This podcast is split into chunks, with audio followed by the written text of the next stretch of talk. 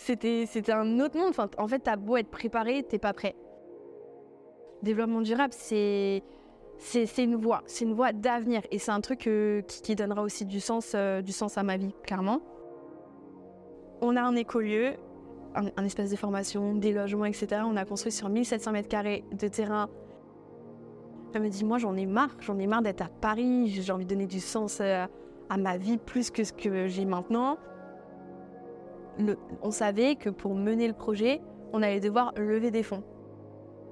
On a créé 18 000 briques de terre en géobéton. Des formations qui répondent à un enjeu d'insertion, d'employabilité. En fait, on a soif de projet. On est dingue si on n'a pas de projet, en fait. L'inconnu. Je sais que je vais vivre les pires moments de ma vie et les meilleurs. Sûrement. Bonjour à toutes et à tous, je suis Ben Tyler et bienvenue dans le podcast L'espoir fait rire, produit par l'association Esperencia. Chaque semaine, nous allons partir à la rencontre de personnes qui ont transformé l'adversité en aventure, qui ont changé le désespoir en espoir. Nous plongerons dans leurs histoires, partageant rires et larmes, émerveillement et inspiration. Nous explorerons comment l'espoir peut être une source de motivation incroyable et comment, parfois, il peut même nous faire rire. Que vous écoutiez en conduisant, en courant ou tout simplement en vous relaxant chez vous. Je vous invite à nous rejoindre. Êtes-vous prêt à voyager à être inspiré? C'est le moment. Bienvenue dans l'Espoir fait rire. Bienvenue dans le podcast L'espoir fait rire. Et aujourd'hui, on a la chance d'avoir Léno comme invité. Euh, Léno, est-ce que tu peux te présenter un petit peu, s'il te plaît? Bah, salut Benoît, merci pour l'invitation. Euh, je m'appelle Lénora, Lénora Hamon, a.k.a. Penda au Sénégal, c'est mon petit surnom. Euh, bah voilà, je vais avoir 30 ans. Aïe, 30 ans. Là, là, là. Et euh, ben voilà, je suis entrepreneuse, je crois, et donc cofondatrice euh, de l'association Niofar. D'accord. Est-ce que tu peux nous parler un peu de ton euh, parcours scolaire, euh, les étapes que tu as un peu suivies pour en arriver là où tu en es aujourd'hui? Ouais, bien sûr. Ben, alors le scolaire, c'est parti un petit peu dans, dans tous les sens. Euh, j'ai fait un bac scientifique et je me suis rendu compte que c'était pas du tout ma voie finalement, parce que j'étais très nulle. Mais j'ai eu mon bac quand même. J'ai eu mon bac et je me suis dit, bah en fait, euh, c'est en terminale que je me suis rendu compte que j'étais plutôt communicante plutôt que voilà, ouais, scientifique à faire des, des- des petits calculs ou des grands calculs. Et euh, je me suis dirigée vers la communication après, donc j'ai fait un BTS communication Où ça? Euh, à Orléans, à l'AFTEC, en alternance. Du coup, trop, trop bien. T'étais où en alternance? Euh, bah, alors, du coup, ma première expérience professionnelle euh, est celle qui m'a permis, du coup, de pouvoir bien cadrer mes autres expériences, mes futures expériences. Euh, j'ai été dans une mairie, dans un service communication pendant deux ans. À la mairie d'Orléans, du coup? Non, mairie de Saint-Jean-de-Bray. Ok. Et, euh, et du coup, c'est là que je me suis dit, ok, plus jamais. Clairement, ça ne me ressemblait pas du tout. Le côté institutionnel, euh, voilà, très euh, structuré, pyramide. Je me suis dit, non, non, non, je me suis pas du tout euh, rencontrée et connue là-dedans. Et euh, t'as quel âge à ce moment-là quand tu te rends compte qu'en fait, tout ce que tu viens de faire, tout ce... parce que c'est quand même euh, la fin d'un aboutissement quand tu as ton BTS, ouais, c'est tu t'es battu un peu euh, toute ton enfance, adolescence pour arriver à ce moment où tu es diplômé, tu vas basculer dans le monde du travail. Et tu arrives et là, là, tu as fini tout ce chemin où normalement tu dois dire enfin, tu vois, je vais pouvoir gagner. Mais là, tu te dis putain, c'est pas ce que je veux faire. Alors, pour, euh, bon, pour un peu euh, contrer ce que tu me dis, je me suis quand même euh, éclatée dans mon job. Tu vois, j'ai vu en fait ce qui me convenait, ce qui me convenait pas. Et donc, toute la partie un petit peu plus de terrain, organisation d'événements, interne, externe, tout ça m'animait un peu. Et c'est là que je me suis dit, ok, bah, trop bien quand même l'expérience. parce que ça m'a permis de me connaître, me découvrir. Donc, j'ai mon BTS. Mais du coup, l'idée, c'est de, de, de me rapprocher de quelque chose qui me plaît plus. Donc là, je suis partie dans une licence, parce que j'étais, j'étais assez euh, fan de faire des études quand même. Ça, me, ça m'animait aussi. Le boulot, les études, en même temps, l'alternance, c'était le cursus parfait pour, euh, pour moi. Du coup, tu as fini ton BTS, du coup, tu bascules Ouais. dans une licence. Donc, euh, tu reprends un autre. euh, Un autre, je recherche une alternance. En fait, euh, si tu veux, en deuxième année de dernière année là de, de BTS, je savais que je voulais faire une licence. Moi, je- en fait, je savais même que je voulais faire un master, pour être, pour être Ok. honnête.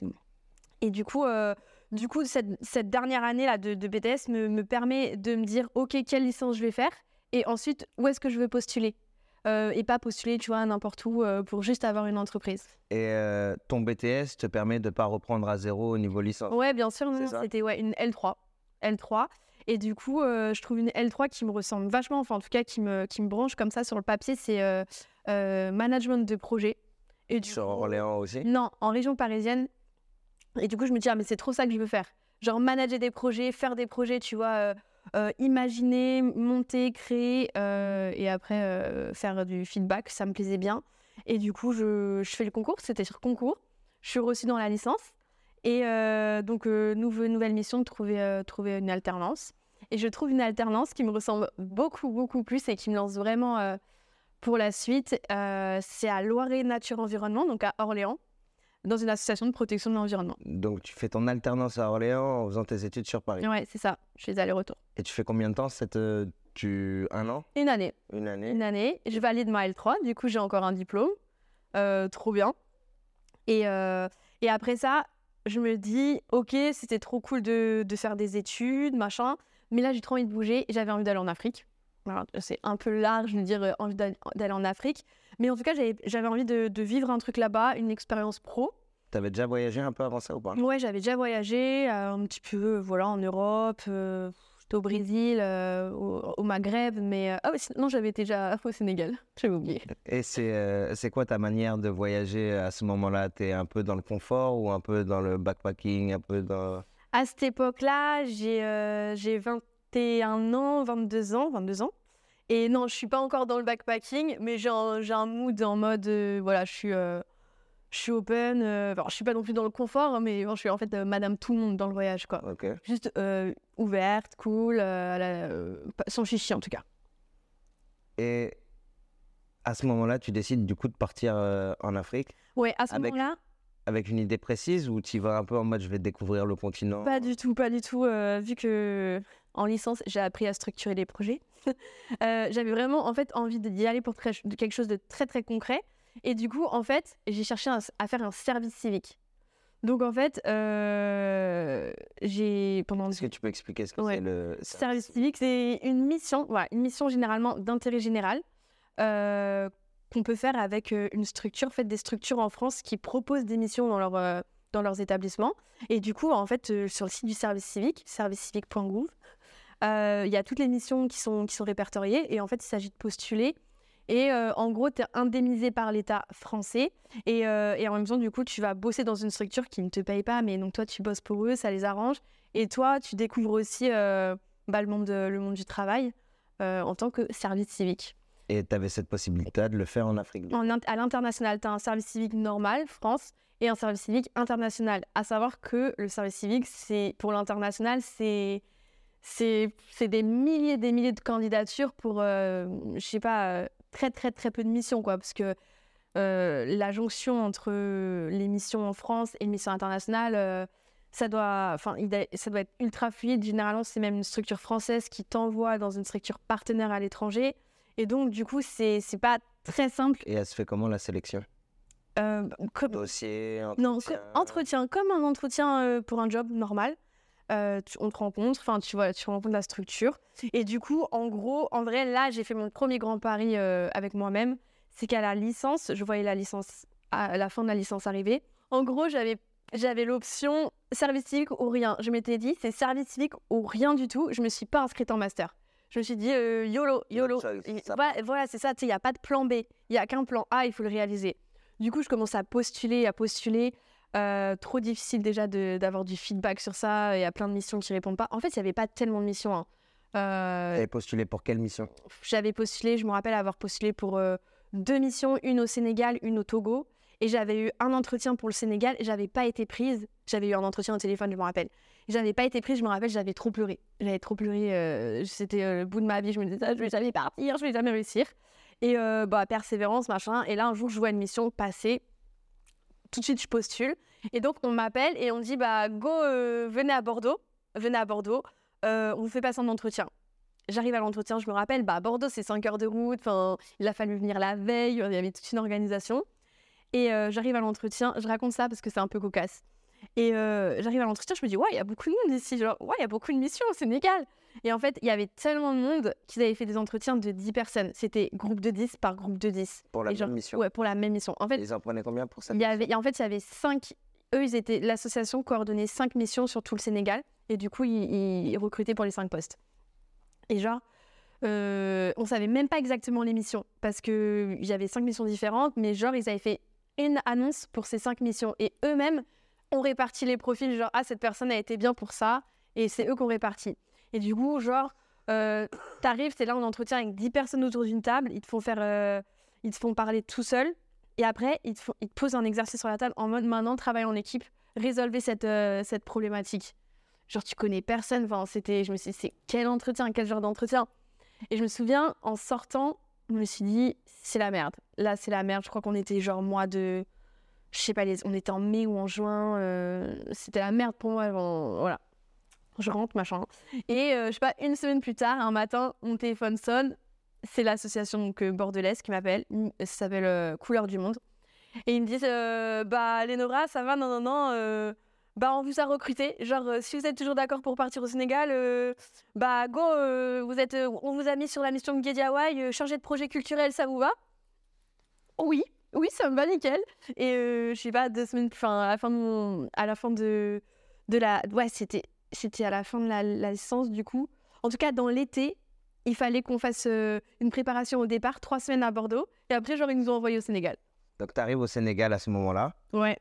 euh, trois semaines pour te préparer euh, vraiment à ce qui va se passer.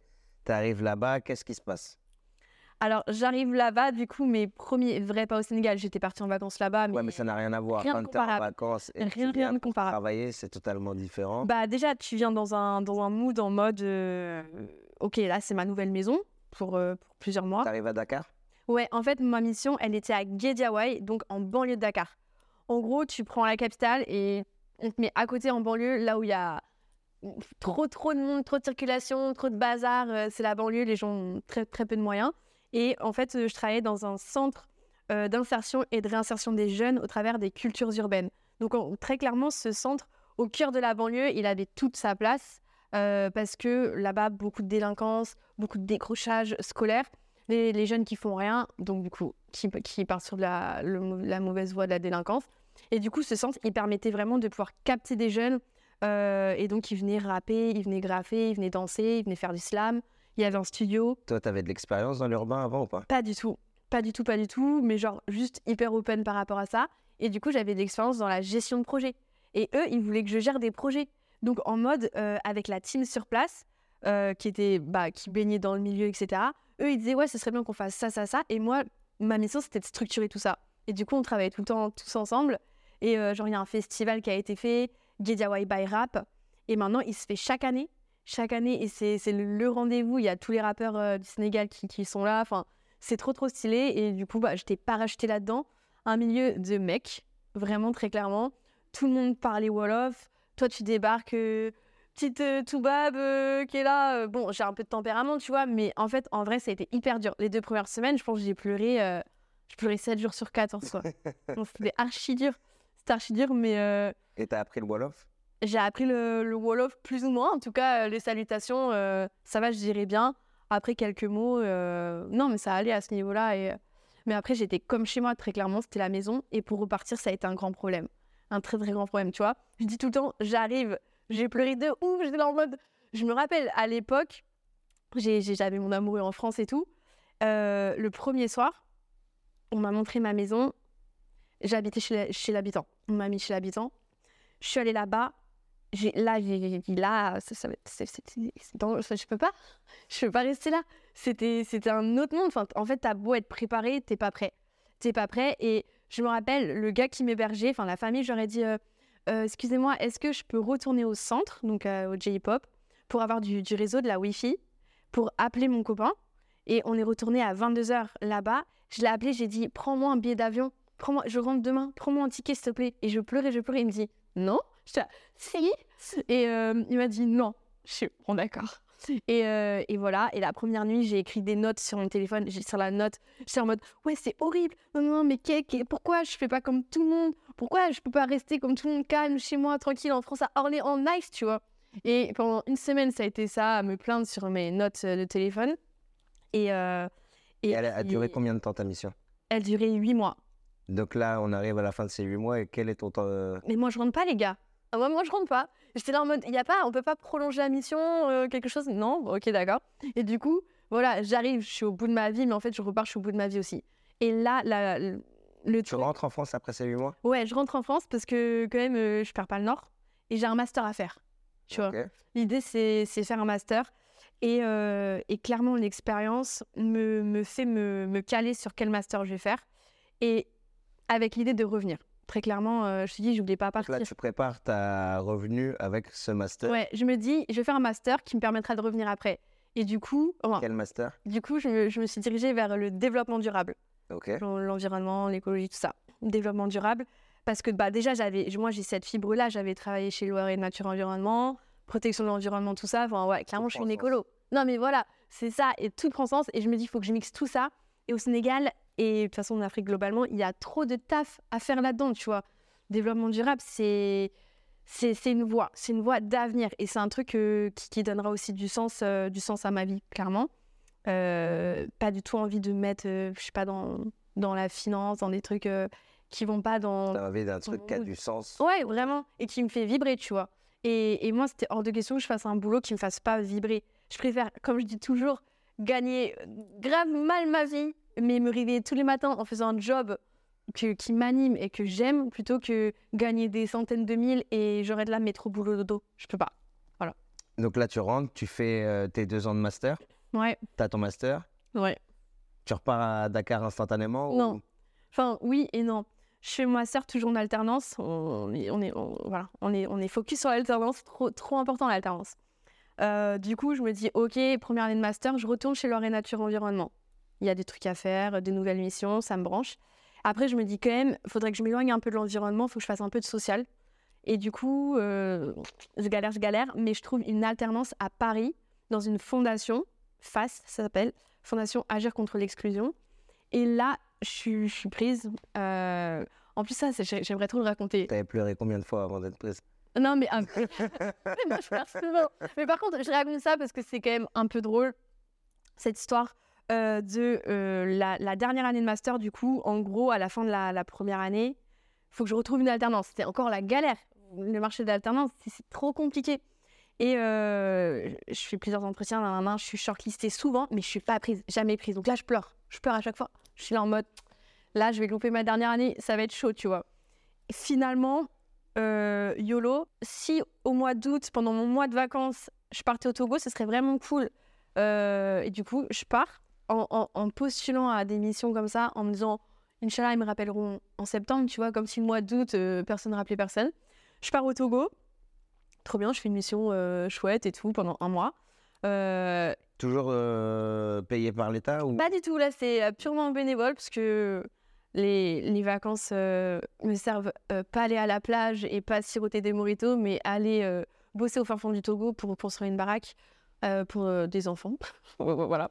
Et euh, du coup, je rentre et je me dis quand même, j'étais pas sereine parce que je me dis, on est, début septembre, genre j'ai la rentrée, j'ai pas d'alternance, euh, c'est un peu chaud quand même. J'arrive, je me rappelle, j'arrive, on- l'avion se pose à Charles de Gaulle. J'allume mon téléphone et là j'ai un message vocal de la Fondation Agir contre l'exclusion. Message genre datant du 8 août. Le truc, ça fait trois semaines. Oui, mademoiselle nanana, on aimerait bien vous rencontrer en entretien. On était le 2 septembre. J'étais en mode, ça va être un peu chaud, tu vois. On rentre à Orléans, le premier truc, je balance mes bagages en mode, bon, je rappelle la Fondation. Et donc, allô, oui, c'est mademoiselle Hamon, je suis désolée, j'étais à l'étranger. euh, euh, oui, donc vous voulez me rencontrer en entretien? Oui, mademoiselle Hamon, c'est fini. Je fais, oh, ça va pas être fini.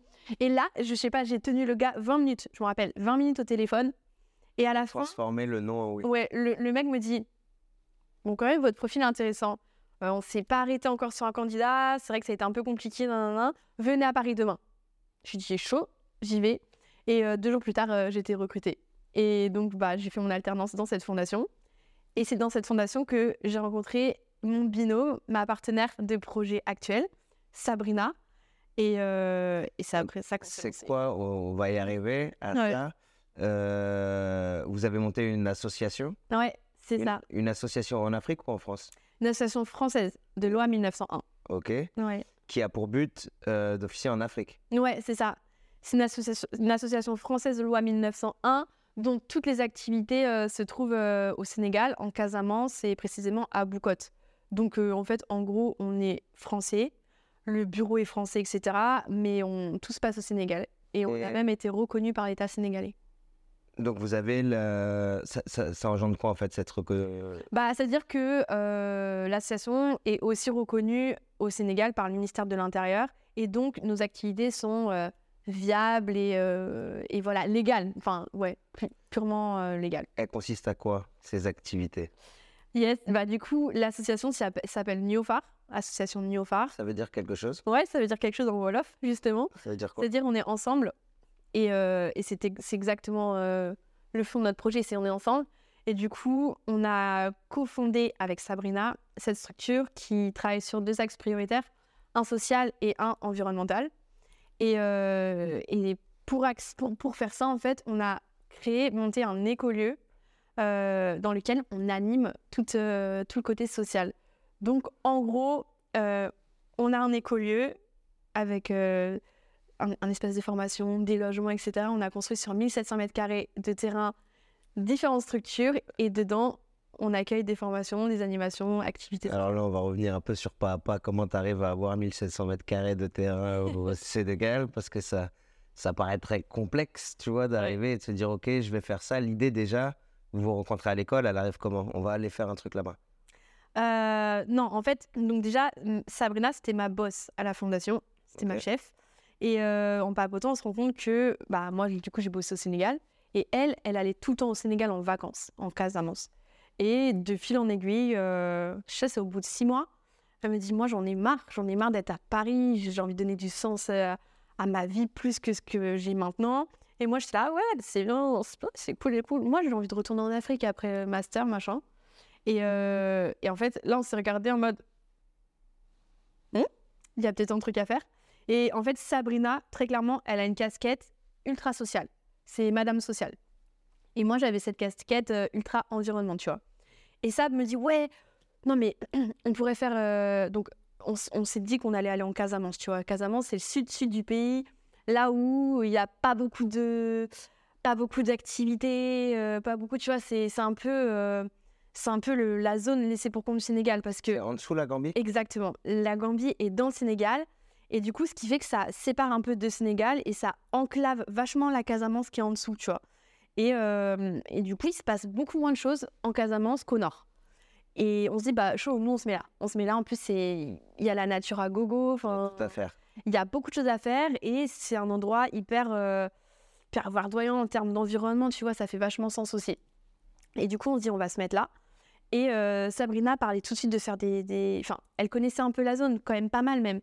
Et elle savait qu'il y avait des, des grands enjeux euh, autour de la formation des jeunes, de l'insertion, c'était hyper compliqué. Il n'y a pas beaucoup d'écoles, il n'y a pas beaucoup de moyens pour les jeunes de, de se former. Et elle avait déjà cette notion-là et elle parlait de faire de la formation. Et moi, je disais, ok, chaud, mais Comment on fait? mais non, je me disais, si on le fait, on le fait où? Parce que faire de la formation, tu sais, tu te mets pas dehors, euh, tu sais, tu loues pas une salle des fêtes, quoi. C'est pas comme ça. Je me dis, on pourrait créer un lieu, mais c'est un lieu qui doit répondre à tous les enjeux euh, environnementaux euh, actuels, tu vois.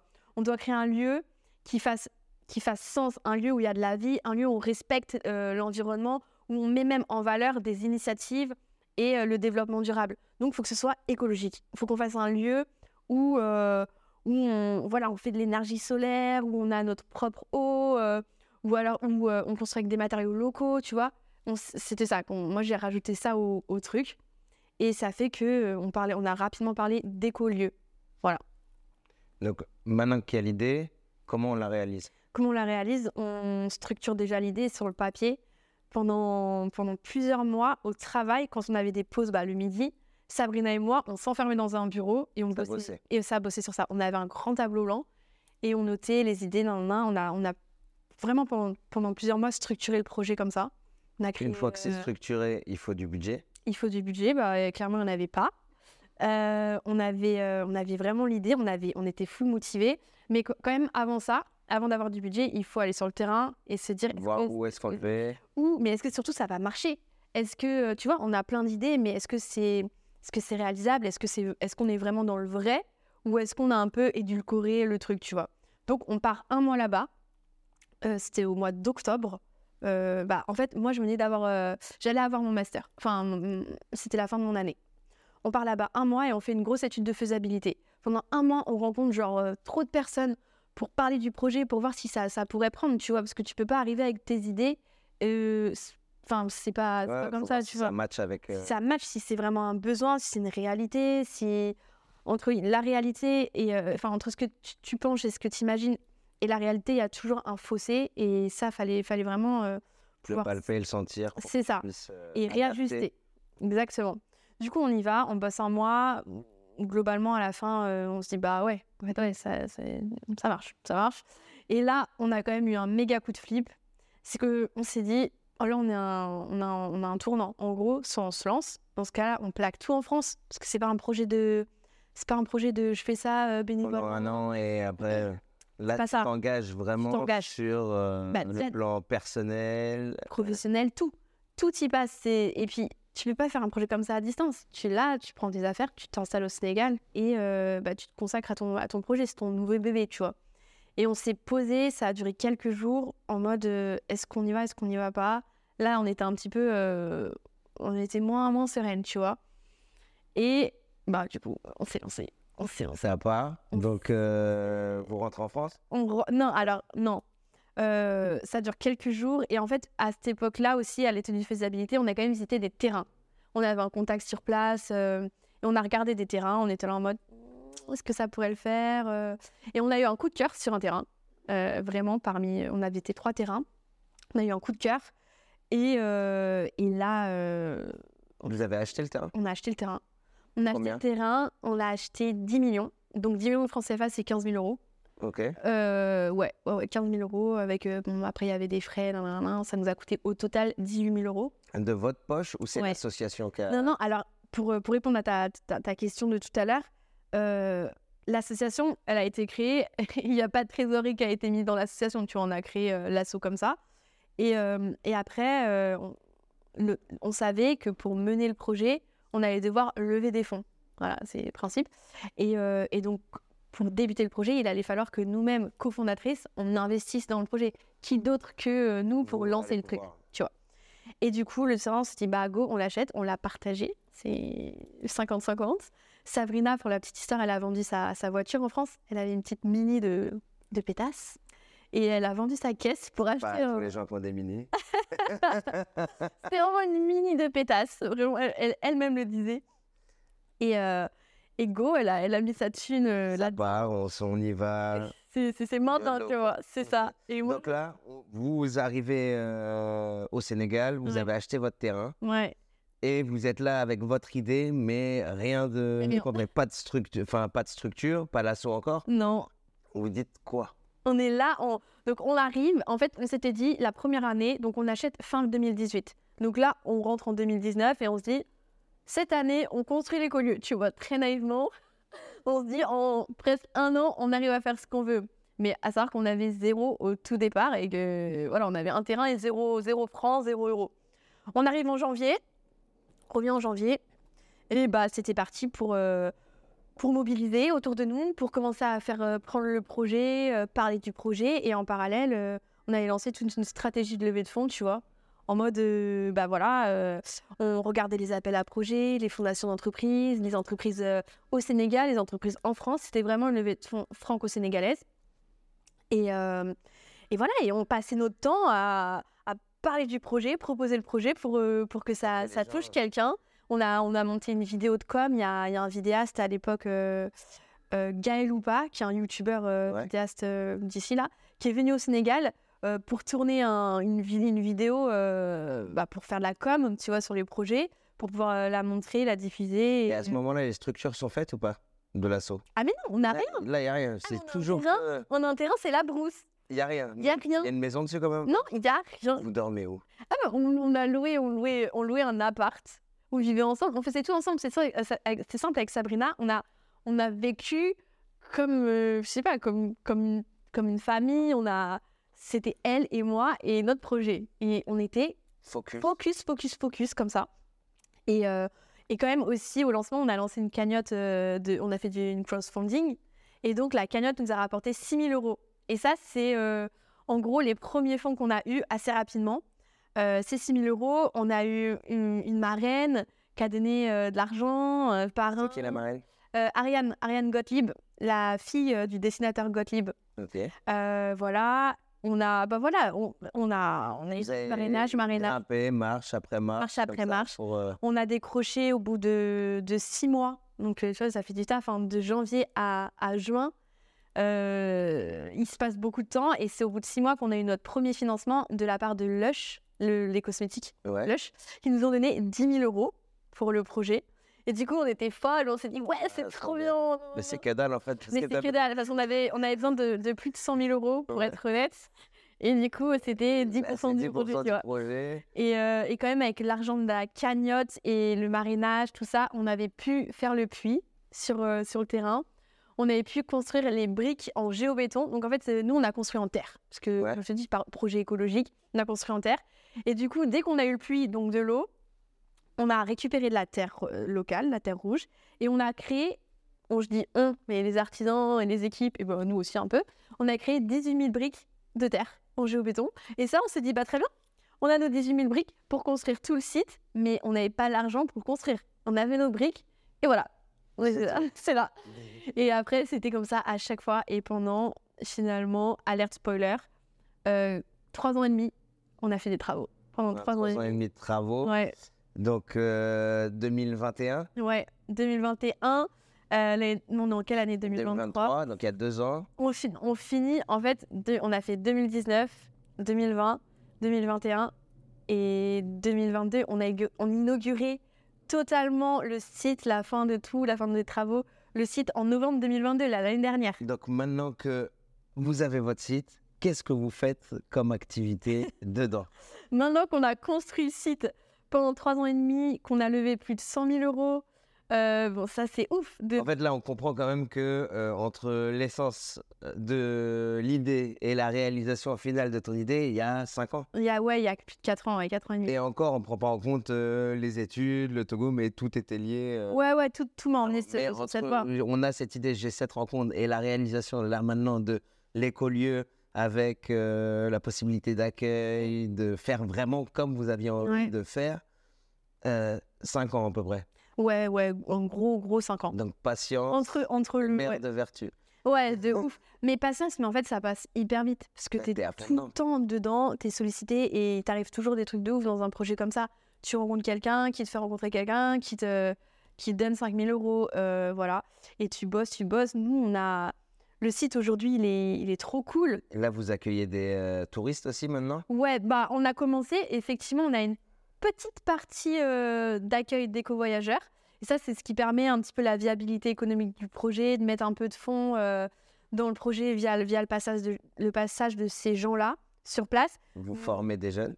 Mais voilà, surtout, surtout, surtout. Et à l'heure où je te parle là, il y a une formation sur Néophare avec 16 bénéficiaires, euh, avec un partenaire national euh, qui, est l'Agence nationale de la maison de l'outil, directement du ministère de la formation professionnelle. Donc à l'heure où je te parle, on a des activités très concrètes, opérationnelles sur le site, avec vraiment ce qu'on voulait faire. Enfin, et ce dont il y a besoin, c'est euh, des formations qui répondent à un enjeu d'insertion, d'employabilité.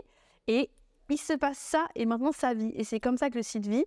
Et, voilà, en parallèle, il peut y avoir une petite activité. Il y a des bénévoles qui passent. On a reçu Jérémy, un bénévole qui est venu travailler deux mois sur Néophare, euh, qui nous a Donc, Ce que toi, tu as été faire ailleurs, il y en a qui viennent le faire. toi Exactement, exactement. Et je m'étais totalement fait cette réflexion-là, en mode, mais en fait, euh, moi, je l'ai fait, et maintenant, c'est eux qui viennent chez moi eux qui euh, viennent chez nous, quoi. Comment ils ont pris les, les, les locaux, euh, votre arrivée? On a été trop, trop bien accueillis. On a été trop bien accueillis. C'est un projet qui a été accepté tout de suite, qui a été même. ça- ça- on a vraiment mis une empreinte et euh, fédérer autour du projet a toujours été une de nos priorités parce que, euh, parce que tu dois fédérer les populations, tu dois fédérer les, les administrations, tu dois fédérer les autorités locales. Euh, tu vois, il y a vraiment. Il se passe tout plein de choses autour d'un projet Il n'y a il jamais faut eu de que- quoi il faut qu'il soit porté. Dieu merci, comme on dit, il n'y a jamais eu de couac. Euh, on a toujours. euh, non, franchement, il n'y a jamais eu de couac. Est-ce que tu tu t'arrêtes du coup dans ce développement de projet ou tu continues un petit peu à, à te former, à aller chercher d'autres choses, à avoir d'autres inspirations Bien sûr, euh, bah, du coup, Sabrina et moi, après une expérience comme celle-là, et qui est toujours en mouvement, hein, euh, tu as vraiment un esprit entrepreneurial qui est, qui est né. Et en fait, on a soif de projet. On est dingue si on n'a pas de projet, en fait. Soif de ça, soif de projection. Qu'est-ce que tu fais pour euh, assouvir ta soif? Des nouveaux projets. Des quoi nouveaux nouveau? projets. Et du coup, bah, très clairement, alors, il y a toujours, maintenant qu'on est opérationnel euh, et qu'on forme des jeunes gratuitement, les jeunes des bourses 0 francs CFA, euh, il faut toujours se dire qu'il y a de l'argent quand même qui doit circuler parce que ces, jeunes-là, ils sont formés, ça coûte de l'argent. Il y a des pros qui, viennent les former. Nous, on est en cordeau, le site doit vivre, il y a des charges de fonctionnement, etc. Et du coup, nous, toute notre vie, entre guillemets, toute notre vie de Neophar, on va devoir lever des fonds. Donc, on est dans cette perpétuelle euh, dynamique de levée de fonds, à toujours créer du maillage partenarial autour du projet, à toujours avoir une vision. Si on veut faire une formation, des formations en 2024, c'est maintenant qu'il faut qu'on cherche les partenaires pour les faire. C'est pas du jour au lendemain. Donc, on est constamment en train de travailler sur de la levée de fonds, sur des projets sociaux, des projets environnementaux, parce qu'on fait aussi de la sensibilisation à l'environnement. On va dans les écoles, les classes, elles viennent sur Néophar, découvrir le site. J'ai cru entendre que tu étais parti euh, en bateau aussi euh, te former. Ouais, c'est ça, c'est ça. Et du coup, le nouveau gros projet, parce que ça, c'est des petits projets, on va dire des petits projets euh, énergivores, hein, bien sûr, des petits projets de Néophar. Euh, mais aussi, on est en train de travailler sur un nouveau gros projet autour de, de, la gestion et du traitement et de la valorisation du plastique, des déchets plastiques. Parce que à force de travailler là-bas, à force d'être confronté à des problématiques euh, du quotidien, le plastique, ça, ça nous a vraiment frappé avec Sab. Et du coup, nouveau projet dans les tuyaux, créer une unité de transformation et de valorisation des déchets plastiques dans notre commune. Et donc là, c'est le. Donc Neophar, c'est un peu le bébé 1, tu vois. Et là, L'UTVP, on appelle ça UTVP, c'est le bébé 2, il est en gestation. Trop bien. Voilà. Trop. Et non, c'est ça, la soif, elle est là, elle est là. Et bah, en parlant de soif, voilà. Ce qui est trop cool, c'est que tu es la cinquième invitée de ce podcast et tu es la première que je vais avoir la chance de, de pouvoir voir vraiment en concret. Là, tu me parles de choses. Moi, j'ai mon. Tu te projettes pas encore de- Si, je- tu m'as fait voyager, tu vois. Moi, je suis là comme ça. Tu me parles de verdure, de choses. Moi, j'ai mon esprit qui commence à fonctionner, euh, de formation. Tu vois, moi, je suis en train de me dire, putain, mais est-ce que je vais pouvoir apporter quelque chose, aider? Parce que le but, ça va être de rester, d'aider un petit peu quand on va. On, Tu vas on va bosser, venir. tu vas bosser. On va bosser, on va bosser. Avec, euh, j'espère que je serai bien physiquement quand on va arriver, parce qu'il y aura eu du, il y aura du kilomètre dans les jambes. Mais euh, qu'est-ce que tu penses d'ailleurs de, de, de ce voyage et de notre association qu'on est euh, en train de, de fonder? De, C'est vraiment le Ouais, début, l'incipit là, de Ouais. donc tout ce que tu parles. le- nous, on a accéléré vraiment la gestion parce que moi, le projet est né dans ma tête en janvier. Là, on est six mois plus tard et il doit se réaliser dans deux mois, le départ. Donc on est sur un truc où les gars sont là en train de me dire non mais faut décaler le départ, faut décaler le départ. Moi j'ai dit non c'est mort, c'est le 24 qu'on part. On part le 24, ils disent oui ok, dans leur tête c'est Hum, on va essayer demain. on part le Ouais. 24. Et tu vois tout ce process là me parle de ouf, on a essayé de le, le raccourcir, donc il va y avoir des galères derrière tout ça qui vont, euh, qui vont arriver. Mais qu'est-ce que tu penses de tout ça? Déjà, la première chose, en- pour, être passé par là, le lancement d'un projet, le lancement d'une structure, d'une asso, euh, je comprends tellement ce que vous vivez, je comprends tellement dans quel mood, dans quel mindset même vous vous trouvez. Euh, je peux que vous, je, je peux que être avec vous, genre de tout cœur, de voilà, ça me, ça me fait sourire et je me dis go, tu vois, go, ils sont, ils sont partis et, euh, en fait. euh, L'asso que vous, que vous êtes en train de créer, en train de lancer, euh, si elle fait sens pour vous et qu'elle peut apporter encore du sens dans d'autres projets, pour d'autres porteurs de projets, parce que en fait, euh, vous allez soutenir euh, plein de projets sur ce assos, passage. Enfin, c'est vraiment l'idée de votre, votre structure. Ben, je me dis, je me dis go, je me dis go, et je me dis aussi, faut que je vous fasse rencontrer Jérémy, donc le bénévole qui est passé sur Neophar. Typiquement, votre asso, elle peut grave répondre à ses enjeux à lui. Enfin, déjà, j'ai envie de vous connecter avec du monde et, et votre passage, votre, enfin, déjà ton passage au Sénégal euh, euh, sera, à mon avis, euh, j'espère, une des meilleures étapes de ton périple parce que parce que c'est déjà la rencontre commence ici et je trouve ça ouf, tu vois. Ça se trouve à Orléans. Moi, je Voilà, commencé bien avant au lycée quand même. Ouais, non, mais c'est vrai, c'est vrai. Non, mais on se calculait pas, faut dire la vérité. c'est vrai, c'est vrai. Mais euh, ouais, c'est vrai. Et donc, en fait, tout ce petit monde-là, ce petit réseau-là, euh, l'assaut, euh, la mienne maintenant, on se connecte et ouais, 10 ans plus tard, euh, 15 ans Trop plus tard, on va faire, on va faire des trucs de ouf ensemble. Et euh, du coup, bah, force à vous et voilà, c'est ça. Ça va le faire. Mm. En tout cas, euh, j'espère que les gens qui vont écouter ce podcast ont appris beaucoup, beaucoup de choses euh, à travers euh, tout ce chemin entrepreneurial, tous ces échecs, parce que on va pas non plus euh, oublier que tout ce parcours que tu as commence par un non au départ, que tu as transformé en oui. Au bout de 20 minutes où tu n'as pas lâché le non, non, parce que sinon, tu rencontres jamais euh, ta partenaire. Ouais, mais c'est Euh, ça. tu- Donc, si ce jour-là où on t'appelle et on te dit non, Mm, mm. toi, tu es là comme ça et tu dis Ah D'accord. putain, encore non. Non, non. Ouais. Ce jour-là, tu es là, tu es revenu, tu te dis Putain, je viens de faire un mois d'humanitaire au Togo. euh, j'ai aidé des gens. Cette, euh, on m'appelle pour un poste où je dois aider des gens aussi. Et on me reproche d'être euh, allé aider des gens. C'est pas Ouais, normal en fait. ça. Non, non, moi je vais te dire ce que je suis parti faire pendant tout ce temps-là. Mm, mm. Et tu vas accepter en fait que j'étais pas là. Et tu vas me dire oui, mon ami. Mais c'est trop ça, c'est trop ça. Et en fait, ça, c'est une leçon. C'est une leçon de la vie. pas lâcher tout, non, peut se transformer en oui, Oui. que ça soit dans n'importe quoi, n'importe quel contexte, Ouais. n'importe quelle situation. Il y a toujours un levier à changer, une, euh, un moment à attendre. Ouais. Parfois, c'est pas juste le moment, il faut juste être patient et attendre que ça soit le tien. En tout cas, euh, Lino, c'était vraiment, vraiment, vraiment cool. Moi, en tout cas, j'ai appris beaucoup de choses. J'ai hâte, hâte, hâte de, de passer à Niofa, du coup, Ouais, porter les couleurs de la Casamance.